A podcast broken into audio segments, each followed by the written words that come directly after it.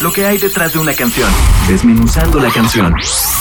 Señal BL. Hola, ¿qué tal? Soy Edgar Burciaga. Escribí Beats eh, después de haber leído un libro hace tiempo que se llama You Are Not a Gadget, Tú no eres un gadget, escrito por Jaron Lanier, quien es considerado el padre de la realidad virtual. Y en este libro el autor habla de cómo la tecnología digital ha traído libertad, pero esta libertad ha sido más bien para las máquinas y nosotros nos hemos perdido en un mar de datos y este exceso de información nos fragmenta, nos impersona, nos vuelve nada hasta que de pronto no sabemos quiénes somos y este mar de datos enfatiza la masa y desdeña al individuo.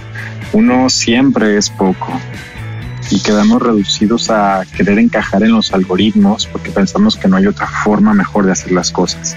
Esta canción eh, la produjo Jero González, quien es integrante del grupo Sonex, y la grabamos en la Ciudad de México, justo en el estudio de, de Jero. La canción estará disponible en plataformas y por ahí estaré en las redes sociales, en Instagram, en Facebook, como Edgar Burciaga, eh, Twitter a veces, eh, pues platicando un poco más de la canción.